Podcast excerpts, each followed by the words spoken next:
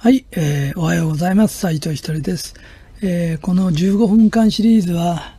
私の教えの大切な部分を15分間で何とか伝えたいなって気持ちで一生懸命話したんですけど、えー、中には40分かかったり1時間かかっちゃってるのもあるんですけど、これからもずっとシリーズとして15分で話していきたいなと思ってます。それから、この本にあの神様っていう言葉が出てきますけど、宗教とは全く関係がありませんから安心してください。えそれと、あもちろん宗教をやってる人は否定してるもんじゃありませんから、えあなたの好きな宗教を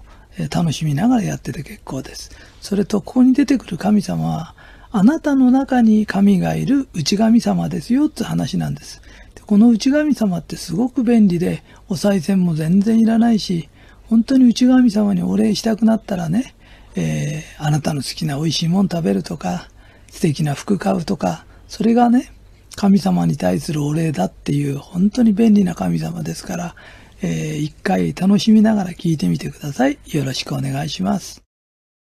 あ、追伸です。えー、できたらこのテープはね、10回聞いてください。10回聞くと大体よくわかると思います。よろしくお願いします。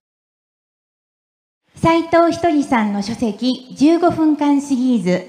タイトルが神様に上手にお願いする方法。はじめに、今から話すことは信じなくてもいいんですよ。とても信じられないような話だと思いますけれど、この話を知っているだけで、あなたの心は随分と楽になると思います。たった15分間で読み終わってしまうお話ですが、この15分間であなたが今まで長年抱えてきた悩みがひょっとすると消えてしまうかもしれません。それで自分のことが好きになるし、周りの人のことも大好きになる。毎日が生き生きして人生がとびきり楽しくなる話なので、よかったら聞いてくださいね。斎藤一人。本文。人は何度も何度も生まれ変わる。突然ですがあなたは前世とか来世とかいう言葉を聞いたことがありますか？前世というのはあなたの今回の人生の前の人生のこと。来世というのはあなたの今回の人生の次の人生のこと。あなたは今回の人生で亡くなってしまうと、人生もうおしまいだと思っているかもしれませんね。でもね、そうではないのです。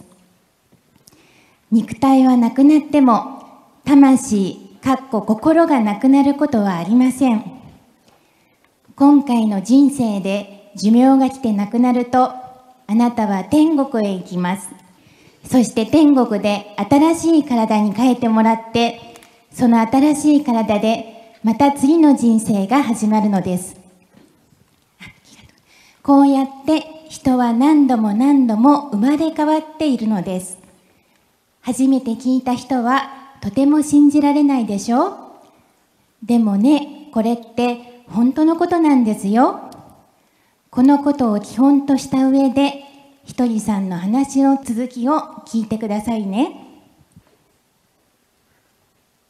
魂の成長のために人は何度も生まれ変わる。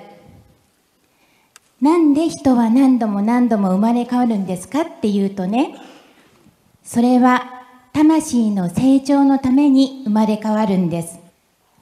人は生まれ変わるたびにいろいろなことを経験して学んでお利口さんになっていきます。何かいいことをしたときに、こういうことをすると人から喜んでもらえて自分も嬉しくなるんだなっていうことが分かり、よし、ますますこういうことをしていこうと学ぶこともあります。その反対に何かの弾みで悪いことをしてしまったときに、こういうことをすると人から嫌われて自分も悲しくなるんだなっていうことが分かり、こういうことは二度とやめようと学ぶこともあります。いいことも悪いことも自分で経験してみなければ本当に心に腑に落ちることはありません。ですから経験というのはどんな経験であってもあなたの成長に大きく役立っているのです。そして一つ経験して学ぶたびにあなたの魂のステージというのはぐんと上がっているんです。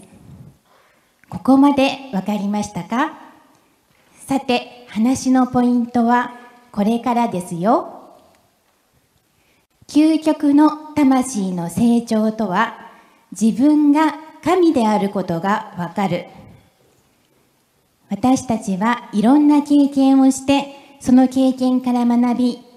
魂のステージが一つずつ上がっていきます。では行き着くところ究極の魂の成長とは何でしょうか？それは自分が神であることがわかる。自分の中に神様がいることに気づくことです。神様というと多くの人は天にいるものだと思っていますよね。ですから叶えたいことがあると一生懸命天に向かってお祈りするでしょう。または何か困ったことがあるときに空を見ながら「ああ神様」と拝んだりすがったりします。ところがもっと近いところに神様というのはいるのです。あなたの中に神様がいるのです。ちなみにこれを内神様と言います。後ほど詳しく説明します。こういうことを話すと多くの人はとても信じられないと思うでしょう。こんなダメな自分の中に神様なんているはずがないそう思う人がほとんどだと思います。でもそう思っているあなたの中にも神様というのはちゃんといて今もあなたを見守っているのです。そして自分は神であると気づいた時から魂の成長は大きく飛躍を遂げていくのです。魂のステージが上がれば上がるほどあなたが思い悩んでいたことが一つ一つ消えていってしまいます。例えば、日常生活の中の人間関係の問題やお金の悩み、そういったものが不思議と解決できるようになるのです。ですから、魂のステージが上がるほど、あなたの人生は楽で楽しくなる。早く魂のステージを上げてしまった方がお得なのです。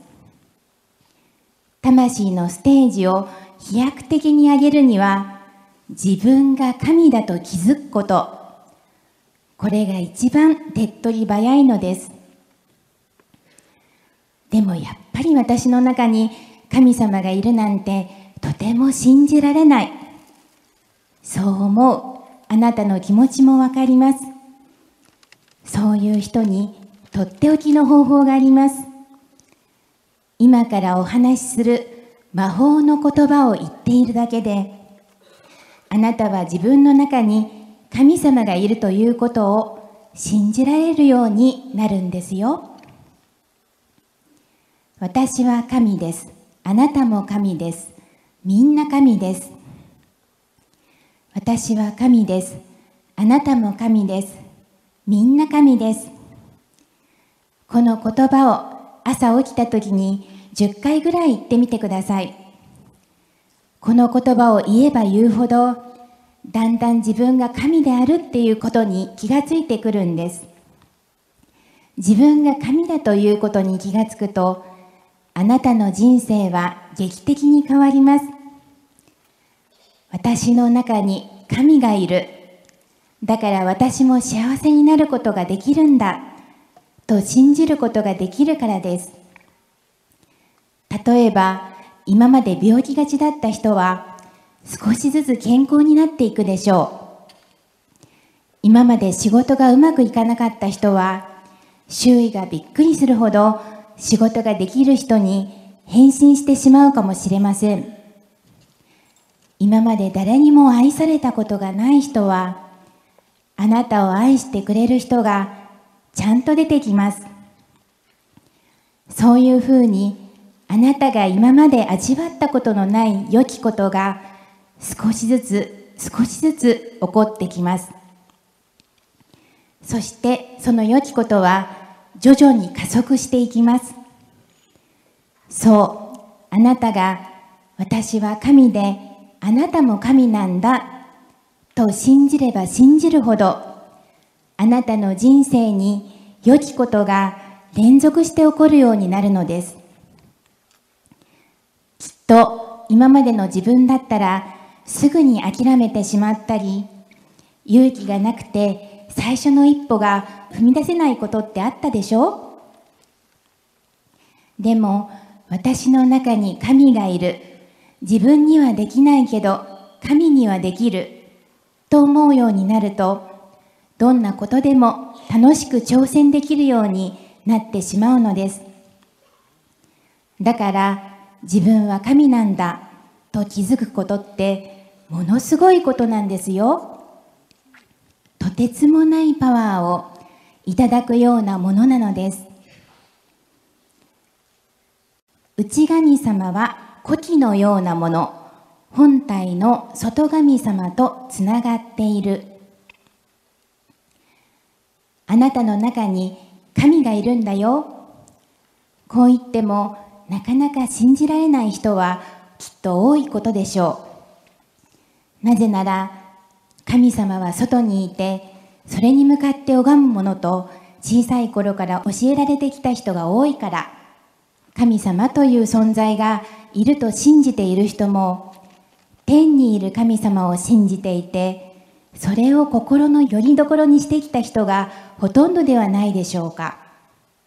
だからあなたの中に神がいると言われてもいまいちピンとこないのはもっともなことだと思います。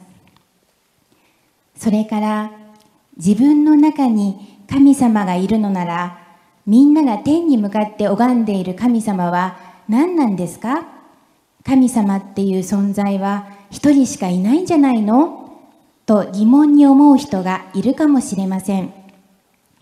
そのことを今からできるだけ分かりやすく説明したいと思います。まず基本的な考えとして神様には2種類あります。1人目が外神様外神様はこの世を創造してくださった大元の神様で宇宙の中心になっている神様です。これを天の中心に一つだけ存在する絶対神ということで日本的に言うと雨の皆か主様と呼びます。雨の皆か主様のことは大元のでっかい霊ということで大霊とも言いますまたアラーと呼ぶ人もいるしヤファウェイと呼ぶ人もいるし大日如来とかルシャナ仏と呼ぶ人もいます呼び方はいろいろですがどれも大元の神様のことを言っているのです雨の皆か主様は私たち人間一人一人に分け身玉というものをくださっています。この分け身玉のことを真我とか超意識と呼ぶこともあります。そしてこの分け身玉のことを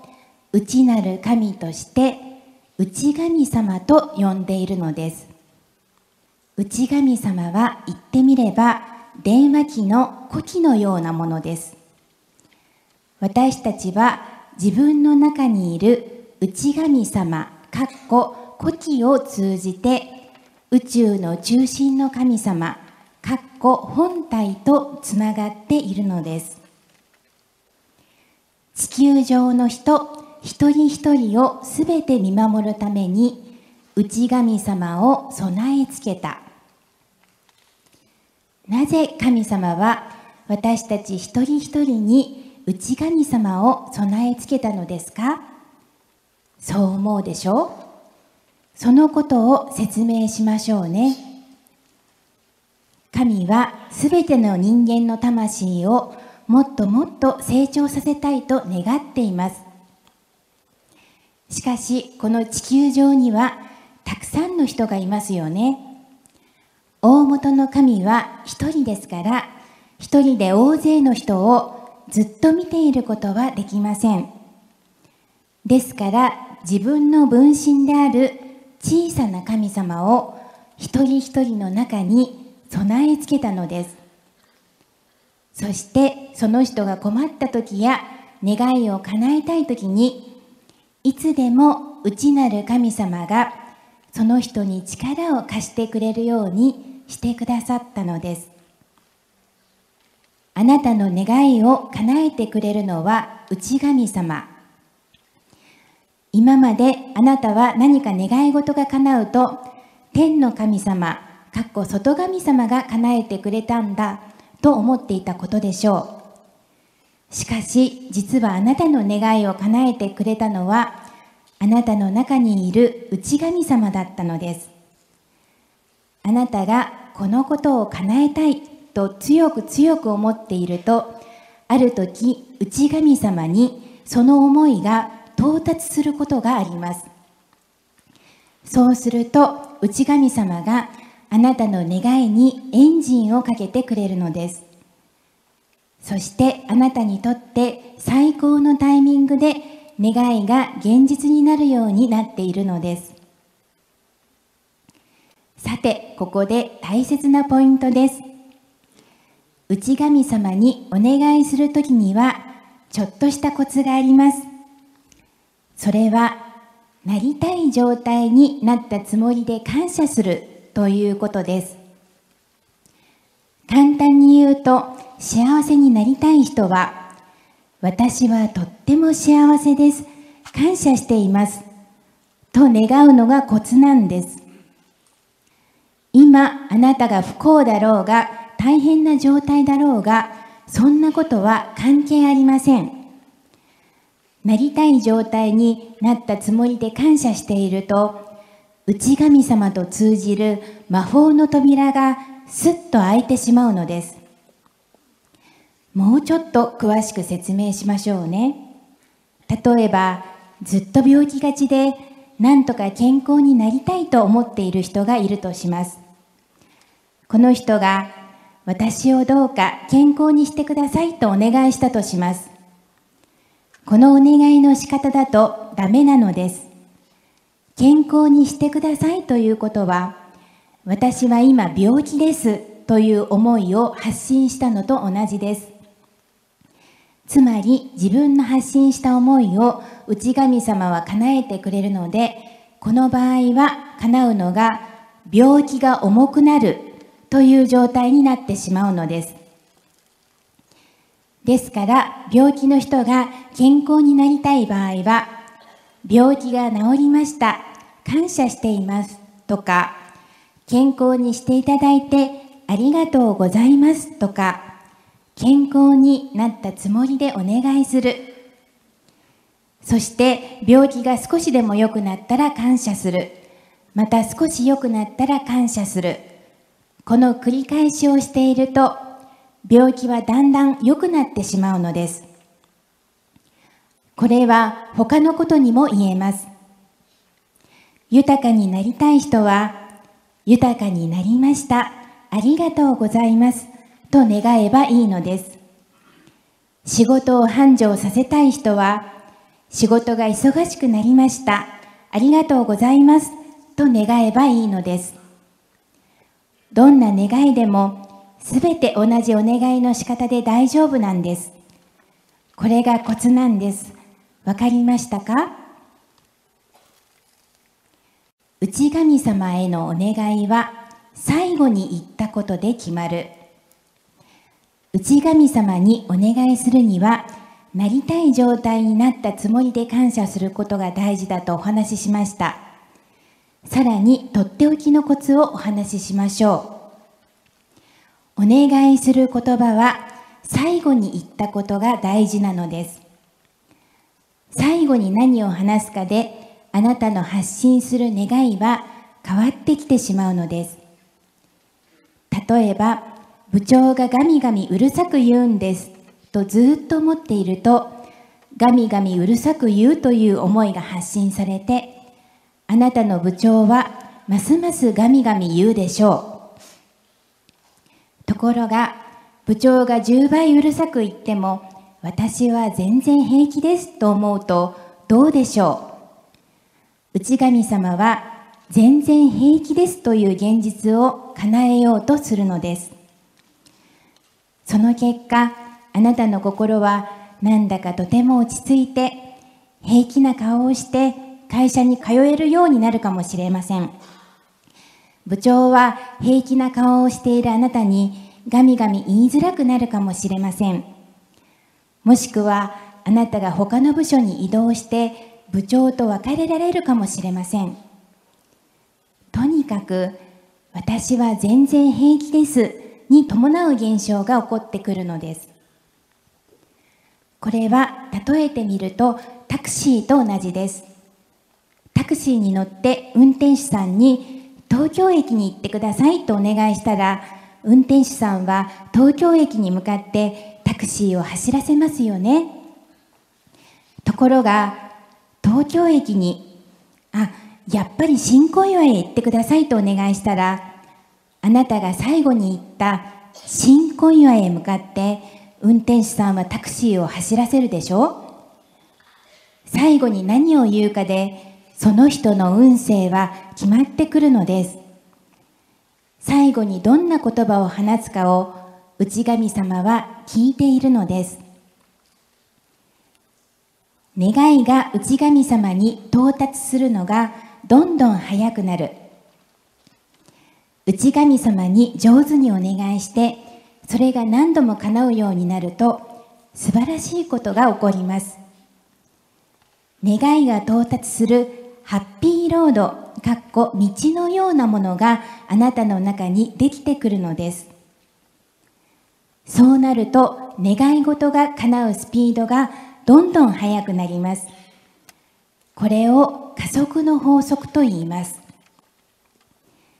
ちなみにひとりさんの中にも願いが到達するハッピーロードはしっかりできていて年々願いが叶うのが早くなっているのを感じています。例えば昼間にふとこうなりたいなと思ったことがその日の夜には叶っていたりすることがあります。実は納税日本一になりたいと思った日もそうでした。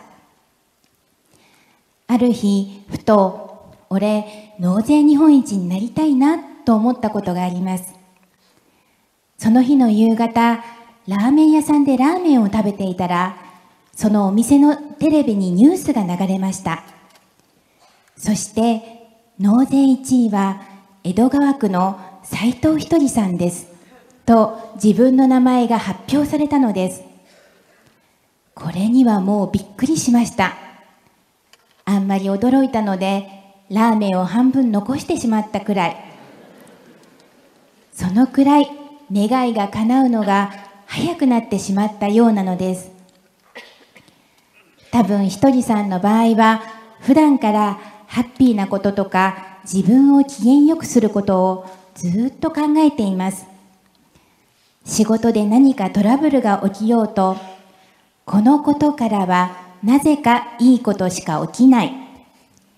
人間関係で問題が起きようと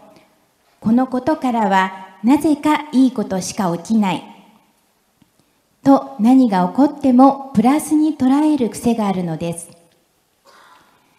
幸せな気持ちで心が満たされていると、内神様はものすごいスピードで願いを叶えてくれます。あなたの願いを一秒でも早く叶えるために幸せな気持ちで心をいつも満たしておいてくださいね。自分の心の中にいる神様に、本当ですか？と聞いてみる。私は何か欲しくなった時に必ず自分の中にいる神様に「それって本当ですか?」って聞く癖をつけています自分の中にいる神様に聞いてみると自分の本当の気持ちがわかるんですあこれは本当に欲しいんだとかこれは本当に欲しいんじゃなくてあの人が勧めているからだとか。世間一般ではお金持ちになったらビルを建てるものだって言われているけれど俺はいらないなとかいうふうに。例えばあなたが家を買いたいと思っていたとします。湖の近くですごく広い庭があってね。3階建てで部屋はこのくらいあってそういうふうにいろいろ夢を膨らませてそれを願っていたとします。その夢は夢で素晴らしいものです。でも一度私は本当にそういう家が欲しいんでしょうかと自分の中にいる神様に聞いてみるといいかもしれません。そうすると湖の近くに住むよりも都心で駅の近くの方が今の仕事に通いやすいなってことが分かってきたり広い家だと掃除が大変だよな。マンションの方が便利かもしれないって分かってきたりするのです。あなたが夢を描いた時にそれがなかなか叶わない場合は願っているものが自分が本当に欲しいものではないということがあります。本当に住みたいところはどこですか？とか本当に私が欲しいものは何ですか？って自分の心の中にいる神様に本当はどうですか？って聞いてみる。そうすると本当に自分の欲しいものが分かってくるものです。例えば私がお金持ちになったら毎日フランス料理のコースが食べたいっていう人も本当にそれが食べたいですかって聞いてみるといいでしょう。ちなみにフランス料理のコースはフランス人だって毎日は食べていませんよ。フランス人だって夜はスープとフランスパンだけとか案外あっさりしたものを好んで食べていたりするものです。本当ですかって考える癖をつけるとフランス料理は3ヶ月に一度にして毎日食べるなら鮭定食がいいなというふうにあなたの本当に望むものが分かってくるかもしれません。心配の波動を出していると内神様と通じにくくなる。何かを常に心配している人っていますよね。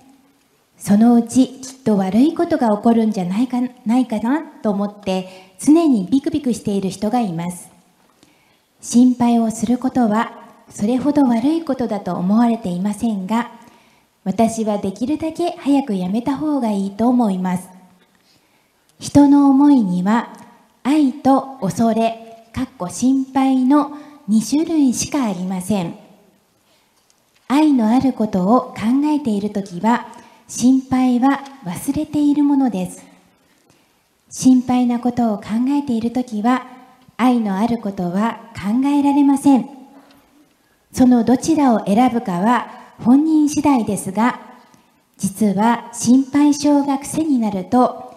あなたの中にいる内神様と通じにくくなってしまいます。人は常に心配をしていると心配の波動というものが出ています。内神様にはその人が強く発信したことを現実にするというルールがあるので、現実に心配しなければいけない出来事が増えていきます。そしてますます心配する時間が多くなるという悪循環に陥ってしまうのです。どうかこのことに早く気づいてほしいのです。実は地震などの天変地異も人々の心配の波動が関わっているのです。かっこもちろん地震が起こるのはそれだけの問題ではありませんが、みんなが心配の波動を出すのをやめて、安心の波動を一人一人が発信するようになると地震が起こっても震度が小さくて済むということも考えられますそれだけ人が出している思いかっこ想念は大きいのです自分もみんなも幸せになるためにも余計な心配はやめましょうね。いいことをすればいい気持ちになり、悪いことをすれば嫌な気持ちになるのは、内なる神からの合図。こう言っても自分の中に神がいると信じられない人のためにとっておきの話をしましょう。あなたが何かいいことをしたときに自分の心の中に何とも言えない心地よさが広がっていくことがありますよね。これはあなたの中にいる内なる神がいいね、いいね、それいいねと喜んでいる合図です。その反対にあなたが何か後ろめたいことをしたり人を傷つけるようなことをした時になんだか嫌な気持ちがずっと後を引くことはありませんか？これはあなたの中にいる内なる神がダメダメ神的な生き方と違う方向に行っていますよと残念がっている合図なのですこのように内なる神はどんな時でも私たちを見守っています。そして私たちがしたことに対して、いいねとか、違うよとか、心にちゃんとメッセージを送ってくれているのです。ひとりさんの教えは大好きだけど、内神様は信じられない。自分に自信がなくて自己重要感、かっこ自分は大切な人間だと思えない人ほど自分の中に神がいるということが信じられないかもしれません。そんなあなたのために素晴らしいエピソードをお話ししましょうね。福岡県でマルカンの特約店をやっている向井ちゃんという女性がいます。向井ちゃんはひとりさんの教えが大好きで、ひとりさんが進めることは何でもやってきたという実践者です。そんな向井ちゃんがたった一つだけどうしても信じられないことがありました。それは自分の中に神様、かっこ内神様がいるという教えです。こんなどうしようもない私の中に神様なんているはずがない。そんな風に内神様の存在を否定する思いが消えず、どうしてもどうしても信じられなかったそうです。そんな向井ちゃんに私はこんな話をしました。向井ちゃんは内神様のことを信じられないよね。もちろん信じられなくてもいいんだよ。でも、俺が一つ言えるとするならば、自分に奇跡を起こして幸せになりたいと思うのなら、自分の中にいる神様、内神様と仲良くするしかないんだよ。俺も自分の中にいる神様のことをずっと信じてきたから成功できたんだよ。向井ちゃん、もしもね、自分が内神様と仲良くして奇跡を起こそうって覚悟を決めたら、こう言ってごらん。私は神です。あなたも神です。みんな神です。これを朝起きたら10回言ってごらん。向井ちゃんをますます幸せにしてくれる魔法の言葉だよ。私がこの話をしたときに向井ちゃんは何も言いませんでしたが、心の中に何かがストーンと音を立てて落ちたような気がしたそうです。ずっと自信が持てなくて、心はいつも不安定で、大嫌いだった自分。でもそんな自分の中にも内神様はちゃんといたのかもしれない内神様のことを疑ったり否定してきた自分だけれどこんな私でも内神様は見守見守ることをやめずにずっと守ってきてくれた。そう思ったらごめんなさいごめんなさいと涙があふれるようにこみ上げてきたそうです。その瞬間から向井ちゃんは覚悟を決めました。今日から自分にいっぱいを。私は神です。あなたも神です。みんな神です。内神様を信じて大嫌いだった自分を変えてみよう。こう強く思ったそうです。心でそう決めた途端現実は驚くほど早く動き出すものです。内神様がそうそれでいいんだよと応援してくれるかのように向井ちゃんの奇跡はすぐにやってきたのです。向井ちゃんは自分のお店のお客さんたちに内神様のことを話すとある一人の女性が深く感銘を受けこの魔法の言葉を何度も何度も言い始めました。このお客さんは乳がんを患っていたのですが自分の中の内神様に向かって私は神です。あなたも神です。みんな神です。と言い続けたそうです。すると彼女はみるみる体調が良くなっていったそうです。彼女が短期間であっという間に元気になったのを見て向井ちゃんのお店にはたくさんのお客さんが押し寄せるようになりました。内神様を信じたことで向井ちゃんのお客さんは爆発的に増えていったのです。こんなに汚い格好をしていたら内神様に申し訳ない。向井ちゃんが内神様を信じたことで起こった奇跡は商売に限ったことではありません。実は向井ちゃんはメイクやファッションなど自分の外見を磨くことに対して興味を持ったことは一度もなかったそうです。ところが内神様を信じるようになった時向井ちゃんの心の中にはこんな思いが湧き上がってきました。こんなに汚い格好をしていたら内神様に申し訳がない。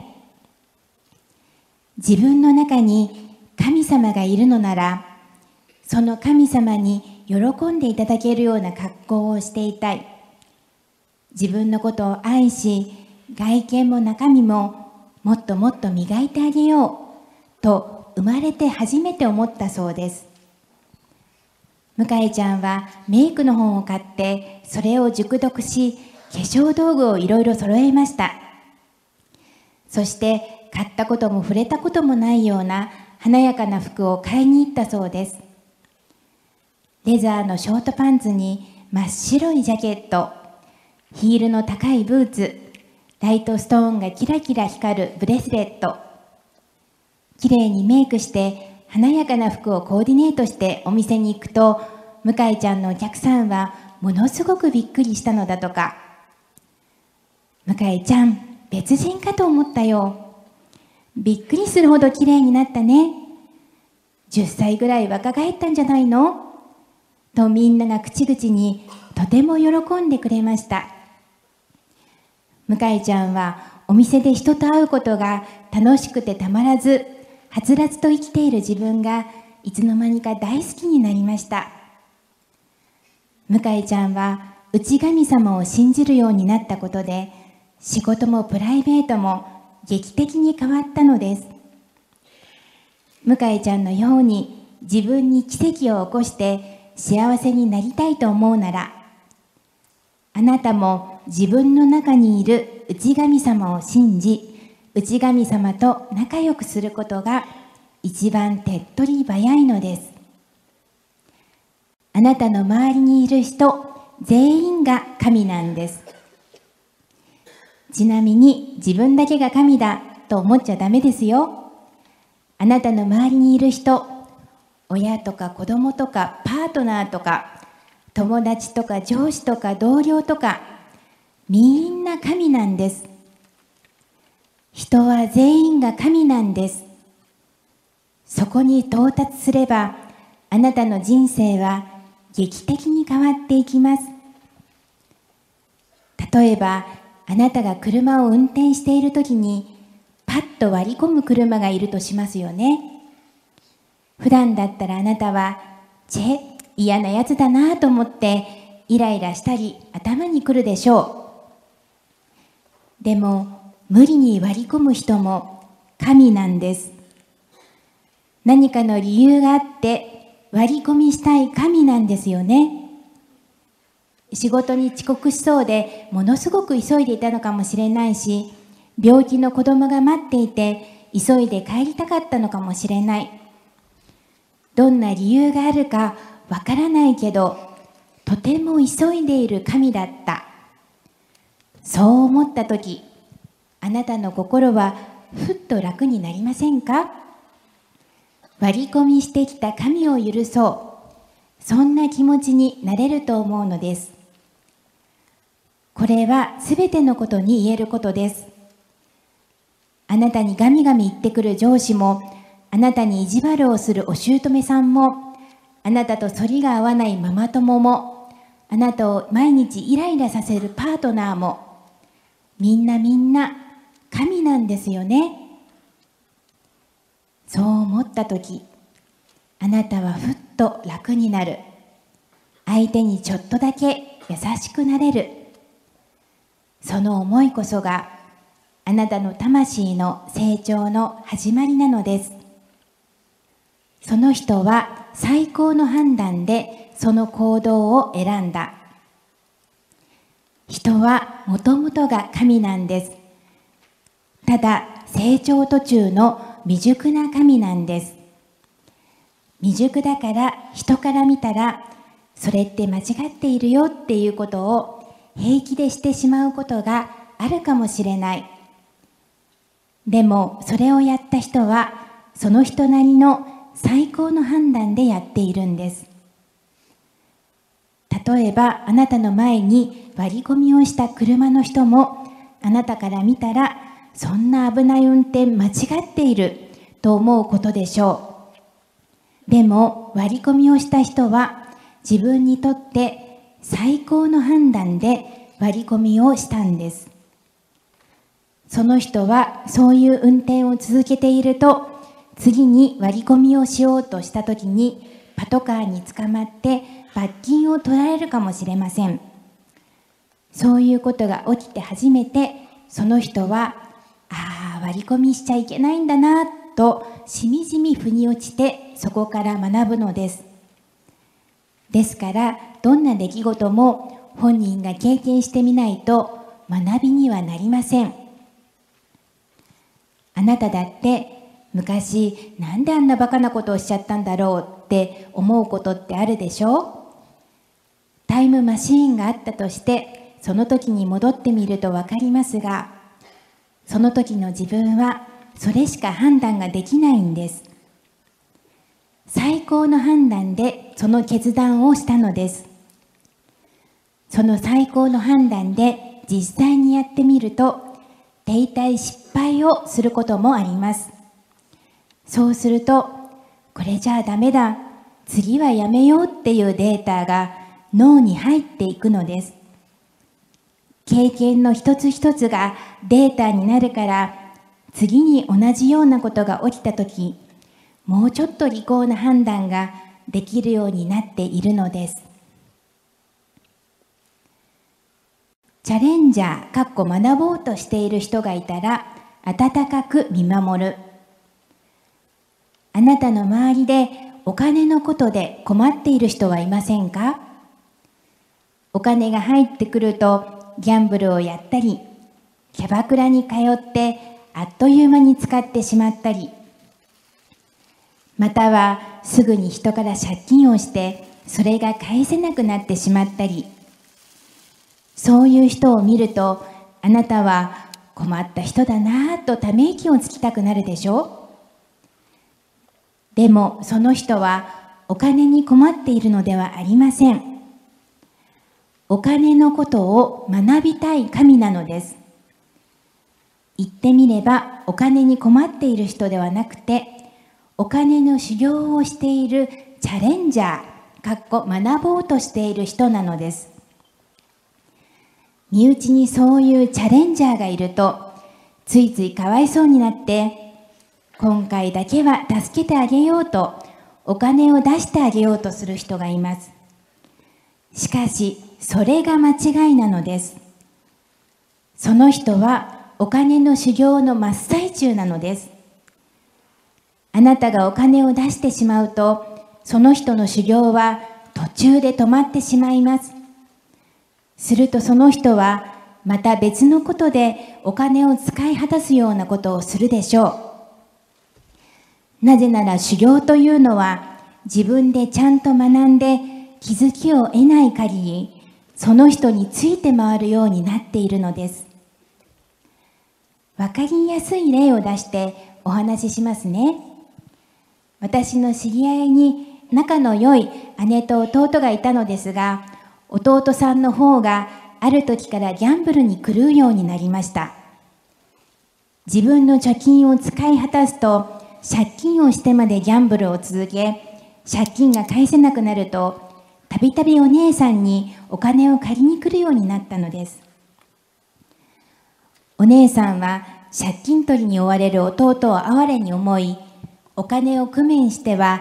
何度も何度も弟を助けました。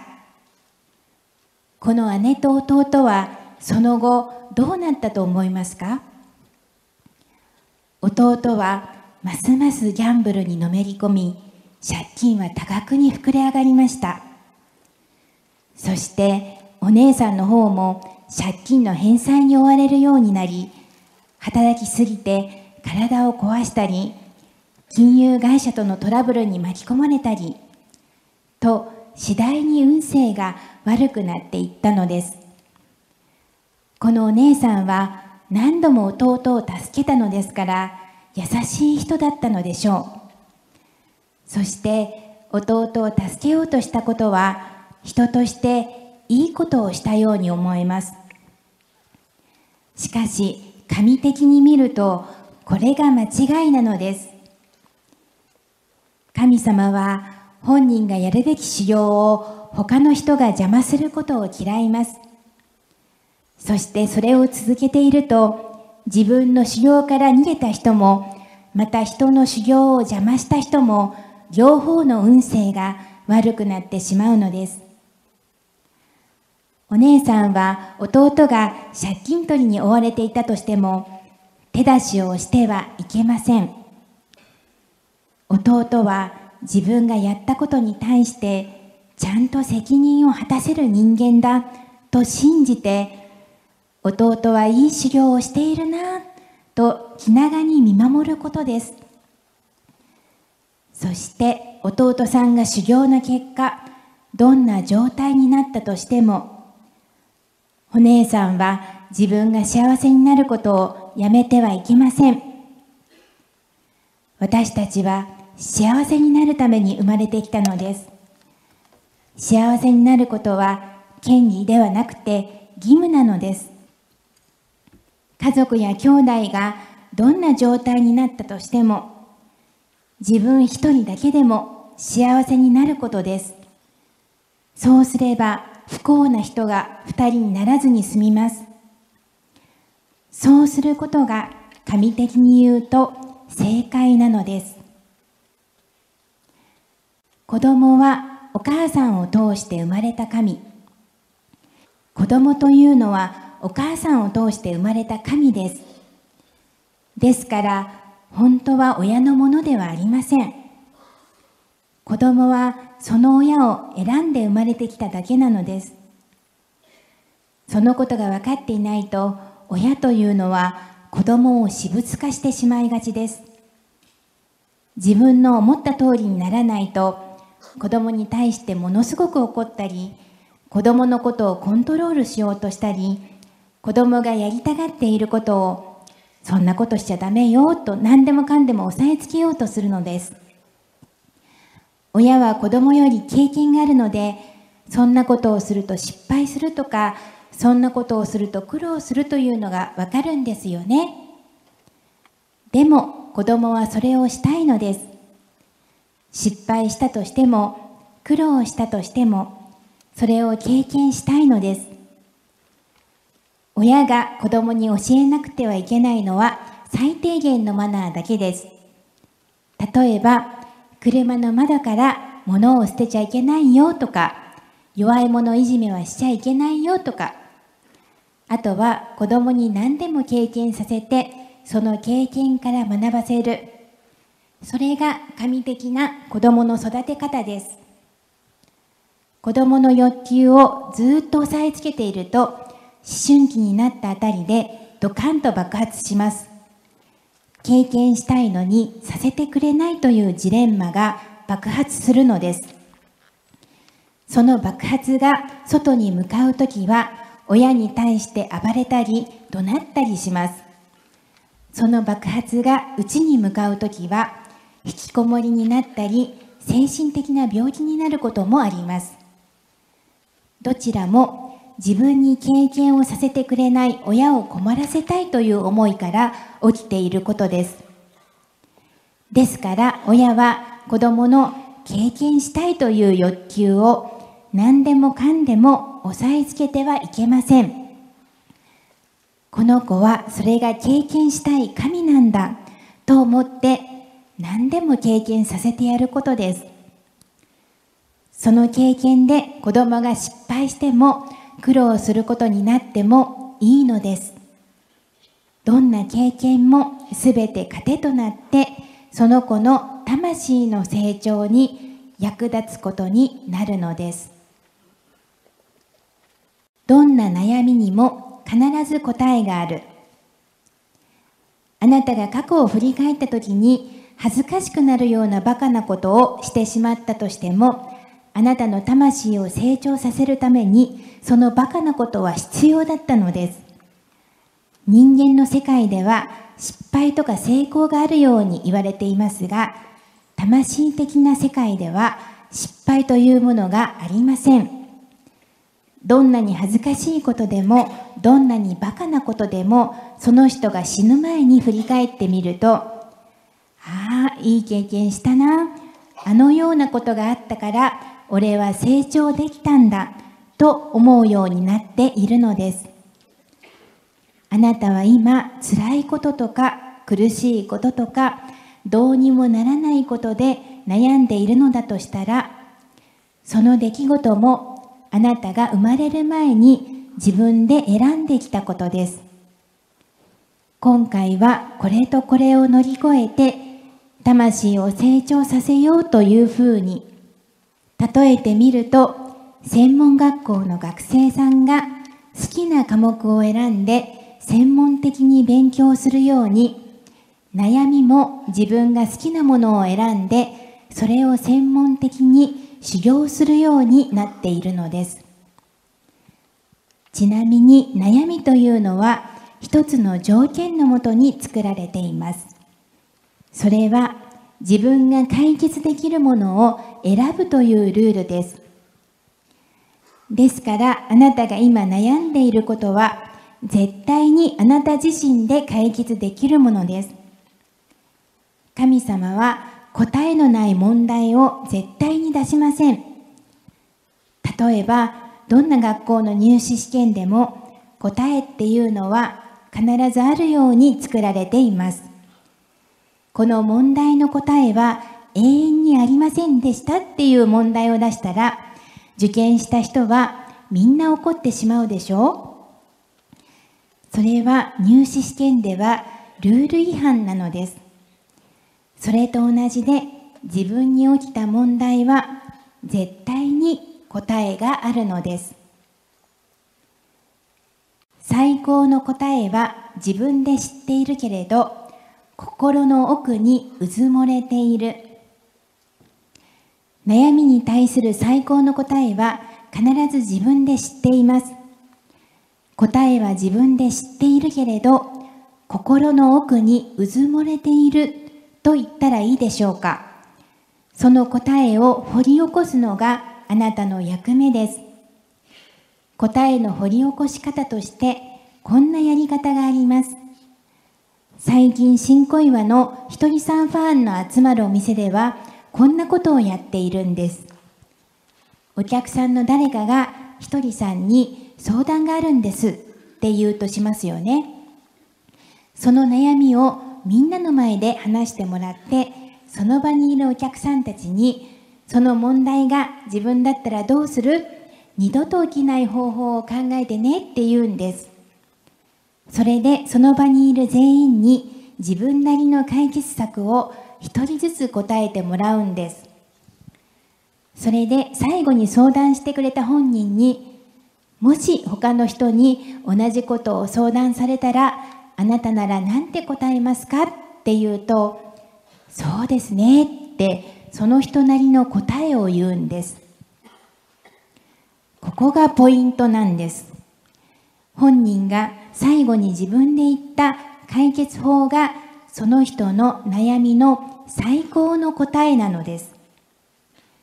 だってその解決法って自分ができないことは絶対に言わないはずです。